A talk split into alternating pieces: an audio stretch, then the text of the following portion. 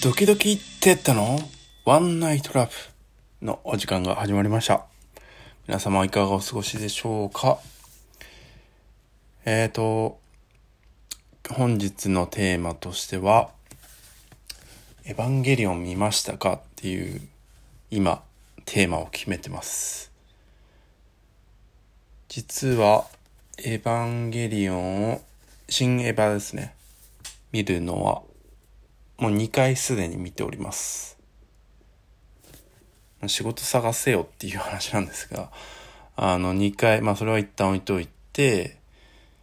2回見てまして、明日、もう1回見てこようかなって。つまり3回見に行くという、あの、1回目、2回目は、ちょっと失敗してしまったんですけど、ドリンクを買って、えー、確か映画自体150分なのかな？確か。そうそう、やっぱ長くて、途中でね、ちょっとね、トイレとかそういう行きたくなってしまったんで若干最後の方集中力がかけちゃってるなーっていうのと、前回2回目の時は、なんか、調子こいて、いつもは買わないポップコーンを買って、これよくよく考えたら、なんか、なんでしょう。始まる前に食べないでください。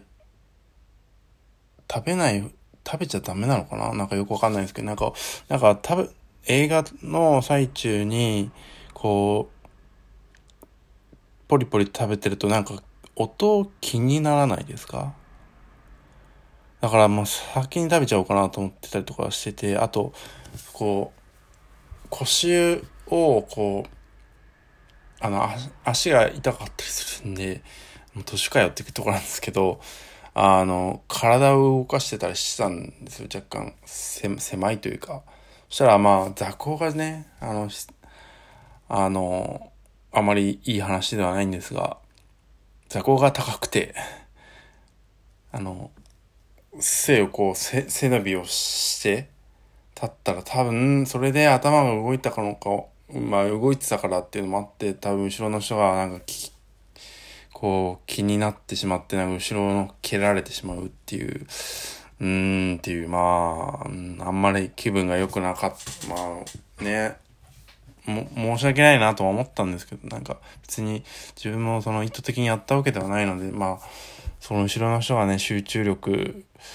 かけてしまったのはね、もしかしたら申し訳ないなとは思いつつっていう。だからね、ちょっと予約はね、あの、今度から一番後ろの席にしようかなって思いました。なんか、うん、それのがいろいろ楽だなと、なんか気にしないなっていう。まあそんなわけで、えー、今コロナの状況で予約が当日にならないと予約ができないらしく、えー、サイトが12時になったら予約を取って、えー、しかも、ま、IMAX でやるので、もう一回そっちの方がやっぱね、音質とかね、考えるといいなって、ちょっと集中して聞聞こうかなと思ってます。で、結構、その前回と、えー、時の知識というか、まあ、なんかエヴァの知識になっちゃってるんですけど、結構あの考察動画を見てって、めちゃくちゃ面白いなと思って、あ、そういうことになってたんだっていう、なんかそういう視点がなかったんで、なんかそういう視点を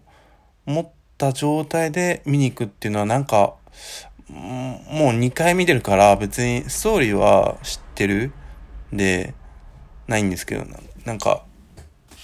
ちょっと着眼点とか、まあ集中してみようかなっていうので、ちょっと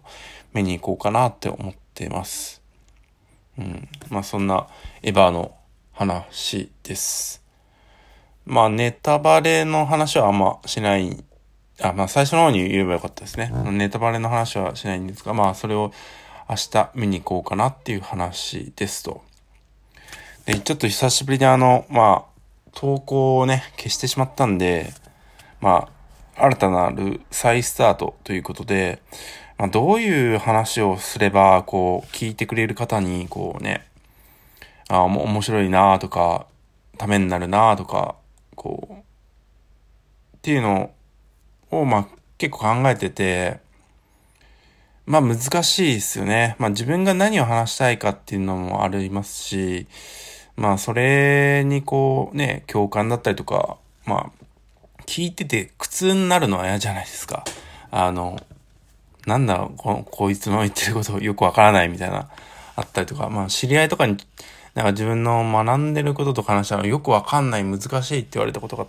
あ、そっか、俺の話し方って難しいのかなって思って、こうもうちょっと誰かにこう伝えるために分かりやすいように話さないといけないなってこう、まあそういうふうにこう考えてたりするんで、まあなるべくね、なんか分かりやすく話をできるようにはしたいかなとは思ってますね。うん。まあ、たまによくわからない抽象的な、でも自分語りになっちゃうと抽象語りで、それって何なのみたいな感じで分かりにくいってなっちゃうのかな。うん。まあそういうのはたまに、自分語りはするのはね、たまにで、まあわかりやすく、なんかこれ面白いなーっていうのができればいいかなっていう。まあテーマはちょっとね、えー、まあ自分が思ってたこととか感じたことをこうお話とかをできればいいかなとは思ってます。うん。まああとはお便りとかもしあればね、こう思ってますとか。あとはまあ、コーチングとかも、ちょっと、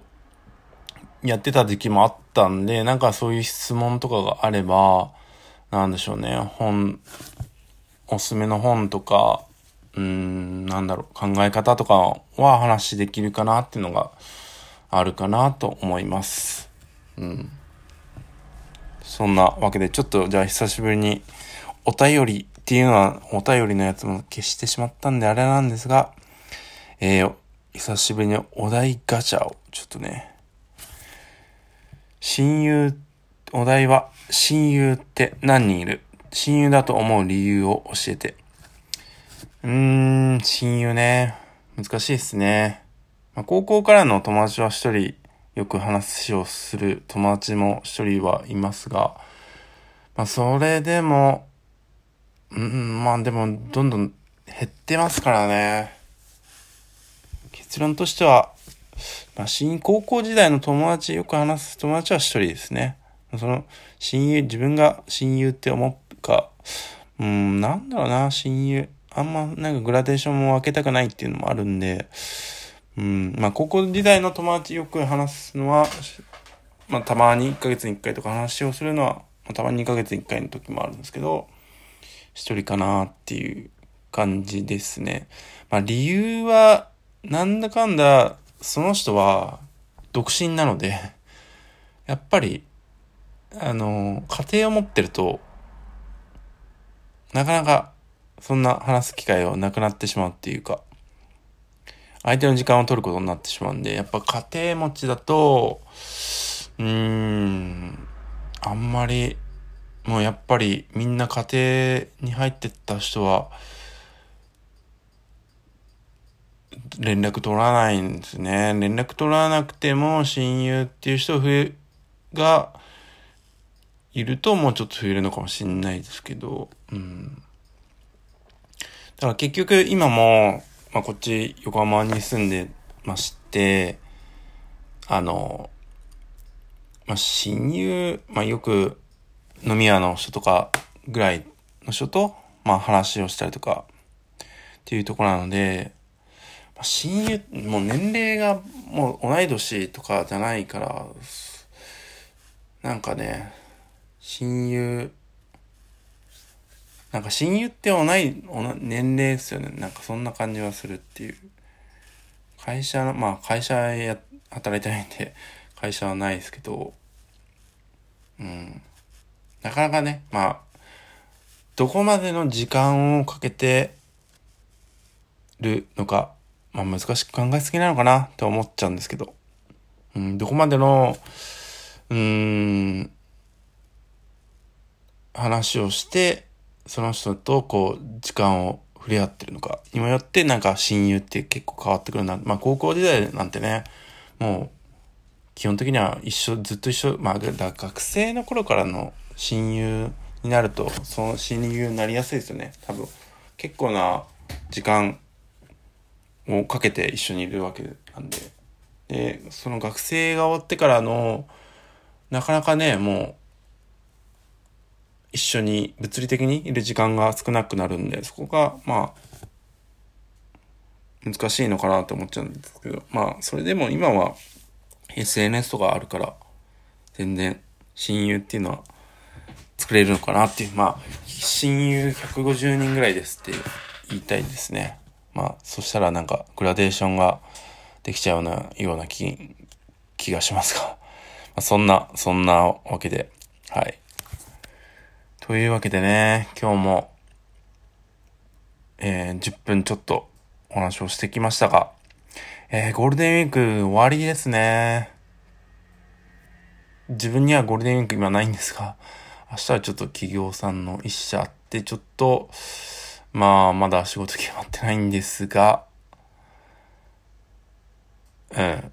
ちょっと土日に準備して、明日はエヴァを見て、まあ、最後の自分の中でのえー、休みというかね、土曜日からまたちゃんといろいろとやっていこうかなと思います。そんなわけでね、ちょっとまだ、まあ2回目ということで、